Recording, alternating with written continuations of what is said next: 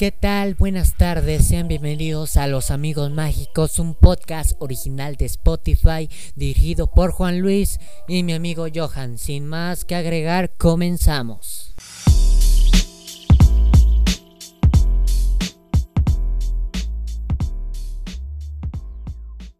Bueno, el tema con el cual iniciaremos el día de hoy, sé que a muchos les va a recordar sus etapas escolares y otros van a pasar a esa tercera etapa de la vida.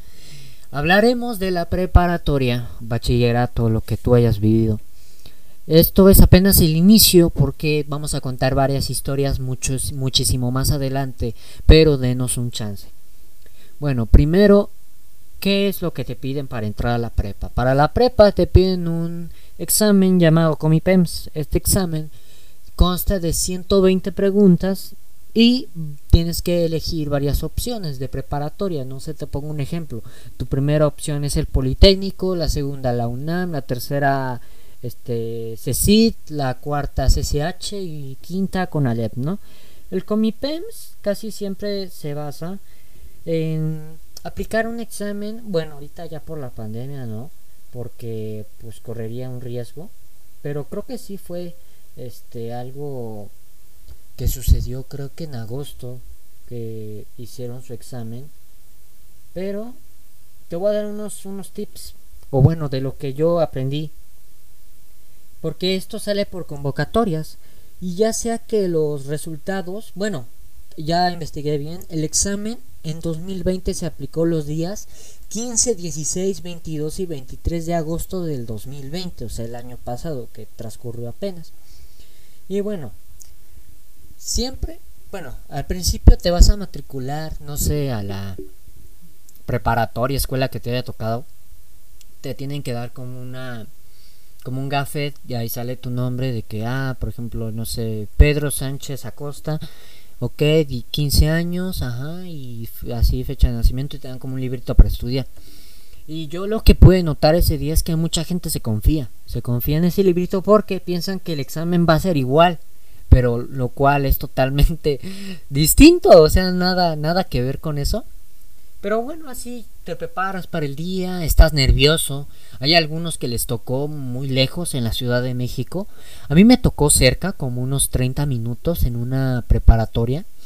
Pero hay muchos que sí se las vieron negras en mis tiempos. Porque sí les tocó hasta Ciudad Azteca, hasta Chapultepec, hasta CU y hasta muy muy lejos. Pero me acuerdo que a mí me tocó en domingo y no fue un horario tan pesado, ¿saben? Porque me tocó como a las 2 de la tarde y había, pero muchas personas, muchas, muchísimas personas. Pero hagan de cuenta que estaba la preparatoria y más adentro estaba una primaria. A mí ese día me tocó hacerlo en la primaria. Y ese día, pues, como todo, ¿no? Iba nervioso y todo esto. Y ya saben, ¿no? En el camino te vas encontrando a gente que lleven sus lápices del número tal y lleve esto que para el niño, lleve un sándwich para terminando el examen un control de cosas distintas que te tratan de vender ahí. Pero yo iba preparando, ¿no? Desde un día antes ya había preparado mis cosas, los lápices, una libreta, pero no, o sea, nada más lo que te dejan pasar es con un lápiz y con una goma y con un sacapuntas nada más. o sea, no era como yo me lo imaginaba. Ya estando adentro, ya es cuando te encuentras a, a los distintos aplicadores del examen que algunos son muy motivacionales o no sé cómo llamarles, espirituales yo les llamaría porque lo hacen con un tono de voz muy como optimista. Hay unos que de plano sí son déspotas. Recuerdo que ese día este yo iba con mi papá al examen y ese día no dábamos, entonces llegué como unos 5 minutos tarde. Y ahí me di cuenta que pues hay que llegar temprano, hay que desde un día antes o desde semanas antes tienes que ver o ir a ver dónde te tocó el examen para que no estés batallando como yo de que no daba con la escuela, entonces me tomó bastante tiempo.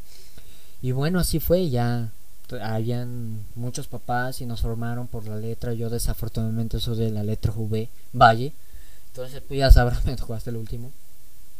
Y así ya entras y le preguntas a un profe que está ahí, eh, por ejemplo, oiga, este, ¿dónde está el salón 102? Ah, y te dicen, ah, mira, estás subiendo las escaleras, del lado derecho encuentras un salón ahí pintado de naranja, ahí está. Y sí, lo encontré. Y ya se cuenta que afuera estaba como una hojita en la ventana y dejaban una pluma. Y tú tenías que subrayar o tachar tu nombre, no me acuerdo de que ya, ya, ya estabas ahí. Y yo entré ese día al, al, salón y no se, verían, se hubieran imaginado toda la cantidad de, de alumnos con su cara de asustado. O sea, tampoco es como algo así de muerte, pero pues tampoco hay que estar ahí con amargado o así, pues no, no, no va la mentalidad de que va a pasar el examen. Y ya, ¿no? Ya me senté ahí y ya me tocó un aplicador ahí como les menciono, muy este optimista que Chicos, hoy es un gran día. Yo me alegro que estén hoy, porque esta es una etapa nueva de la vida. Y el examen, el examen está muy fácil, el examen. Yo sé que ustedes se van a quedar en su primera opción. Lo veo en sus caritas así, yo como, ¿qué pedo con, con la gente? No, o sea, está bien que vayas a pasar, pero hasta te desmotivan. O sea, te desmotivan haciendo esas cosas porque uno se siente incómodo. No sé ustedes, que a ustedes les gusta que les digan eso, pero pues a mí no, literalmente no me gusta sentirme así. Pero bueno, total, te dan el examen, es el examen y una hoja de respuestas y tienes que llenar, los circulitos tienes que llenarlos bien. A mí afortunadamente, porque vi que en las demás bancas hacían parejas, a mí me tocó solo, afortunadamente. Y así fue, mm, el examen duró tres horas yo me llevé nada más dos horas. Y sí veía a los demás que terminaban antes, pero pues yo tranquilo, ¿no? O sea, porque tampoco me iba a apresurar a hacer las cosas mal. Y ya llegando de ahí, pues ya, ¿no? Ya le entré en mi examen y muchas felicidades, hijo, ten. Y no me acuerdo que te daban como un boleto. Bueno, a mí me tocó como alguna ficha, no me acuerdo. Y ya, ¿no? O sea, de que ya lo habías hecho y ya sales. Y lo clásico, ¿no? Todo, todos los papás te aplauden. Todos, literalmente, que ¡Eh! ¡Viva! Pero yo como, ok, pero ¿viva de qué? pero bueno, así fue la experiencia y después de regreso pues ya fue mejor porque ya sabíamos el camino. Llegué a mi casa, comí y pues así fue nada más. Y el único consejo que les quiero dar es que no se confíen en ese día ir a la escuela hacer todo porque les va a pasar como a mí.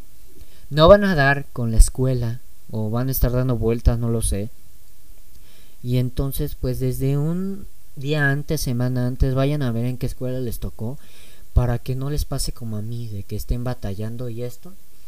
Y pues ya, ya supe mis resultados, tuve 98 aciertos, 98, 97, no recuerdo muy bien. Mi, primera opción, desde el corazón lo llevo, me quedé en Conalep, estoy en Conalep. Bueno, eso ya le les contaremos, bueno, ya que mi compañero Johan esté conmigo, le contaremos más historias que hemos vivido en el Conalep. Pero esa fue la historia de Comipems, de cómo se va desenvolviendo este desastre, desastre drama, cómo se va viviendo todo esto. Pero bueno, sin nada más que decirles, esta fue la historia de cómo hacer examen de Comipems. Así que muchas gracias por escuchar. Síganos en nuestro podcast, amigos mágicos. Síganme en mi canal de YouTube, como saben yo algunos, yo canto, yo soy Juan Armendaris. Sigan a mi compañero Dylan Johan, este hace videos de programación. En Instagram me pueden seguir como juan.armendaris.15. En Spotify, Juan Armendaris también. Yo tengo mi canal de música, pero bueno, espero que les haya gustado y Envíame al Instagram lo que tú quieras, se pueden sugerencias, mentadas de madre, lo que ustedes quieran, pero muchas gracias por escuchar, ¿sí? Hasta luego.